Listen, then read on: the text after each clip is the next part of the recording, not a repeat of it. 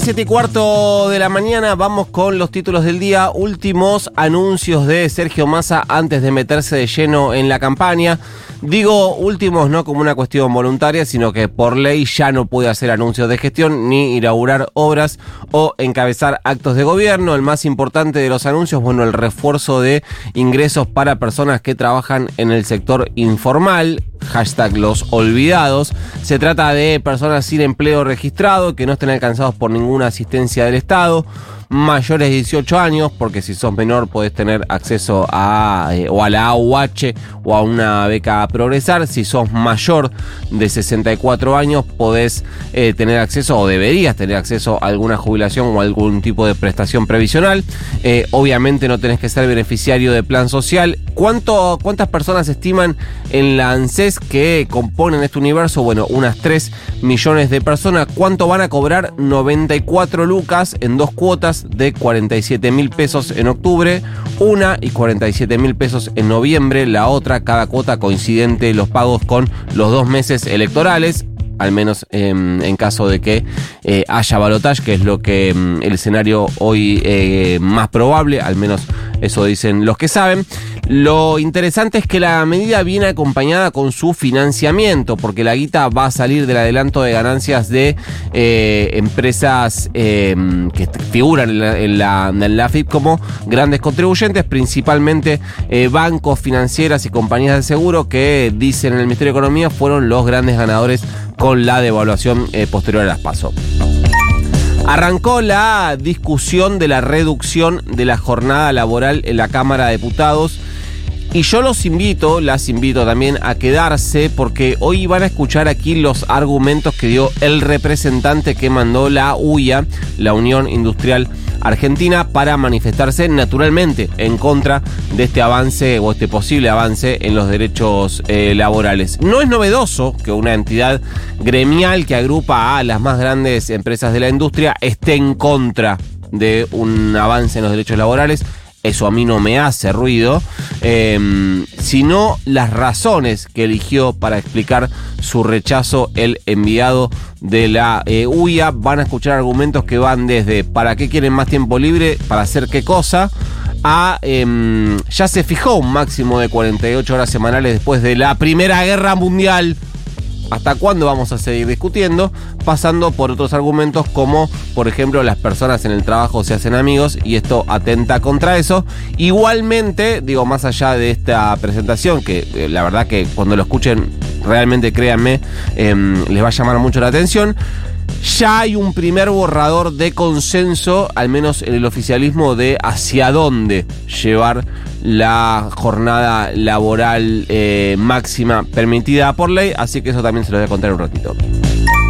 Ayer se registró una declaración importante en la causa que investiga el atentado contra Cristina Fernández de Kirchner, que pasó hace ya más de un año, recuerden, el primero de septiembre del año eh, pasado.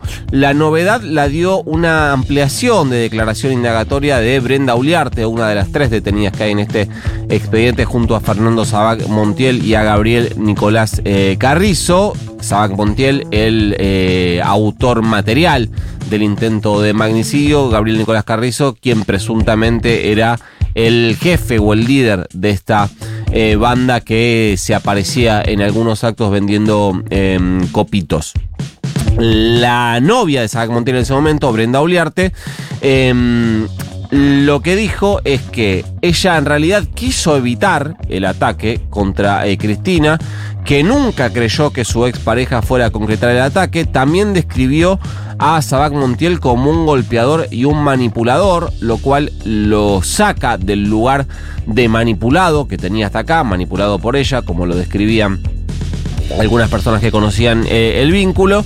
Y además lo vinculó a Sabac Montiel a la agrupación Revolución Federal y al diputado del PRO Gerardo Milman.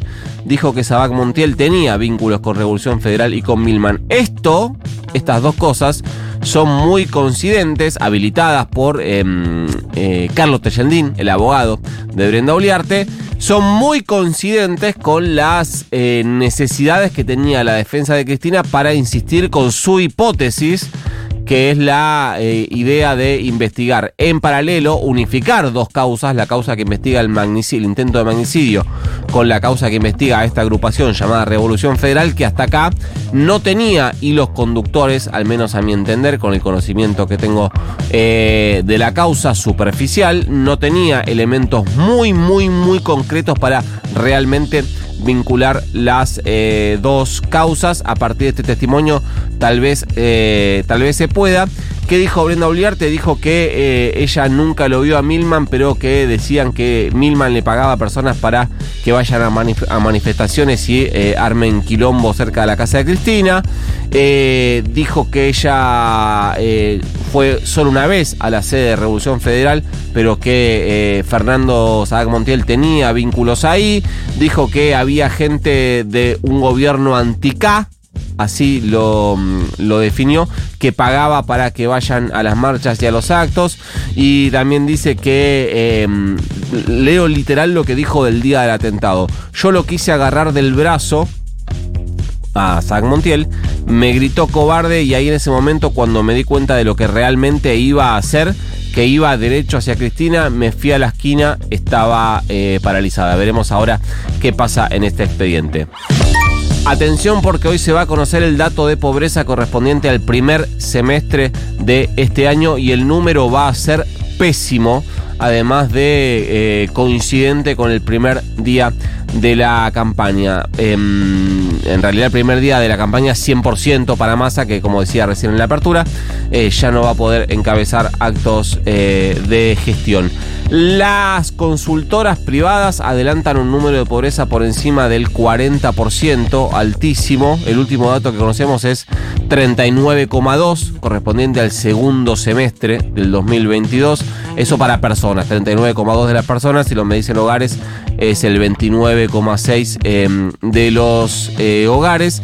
Se espera un número por encima del 40 en promedio general. Sabemos que además cuando medís a menores el número todavía se vuelve todavía eh, peor. Así que vamos a esperar ese dato que se va a conocer hoy a las 4 de la tarde. Por último, en este contexto, es que hoy también se va a discutir una actualización del salario mínimo vital y móvil. Los eh, sindicatos, representantes gremiales en realidad, fueron convocados por el Ministerio de Trabajo en forma virtual a las 14. Después están previstas dos reuniones más con la idea de sellar hoy mismo la actualización. Hay un eh, acuerdo entre las dos CTA y la UTEP, la, Unión de em, Trabajadores de la Economía Popular, es decir, no la CGT, pero todos sectores que tienen representación en esta mesa, para pedir un aumento de eh, un 44%.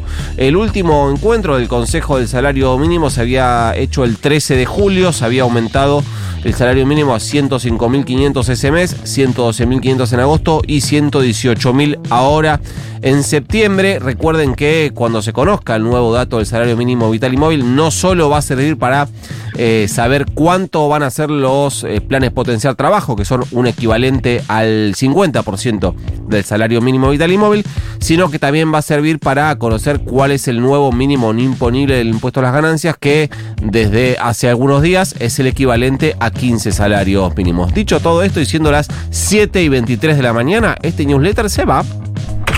You've got mail.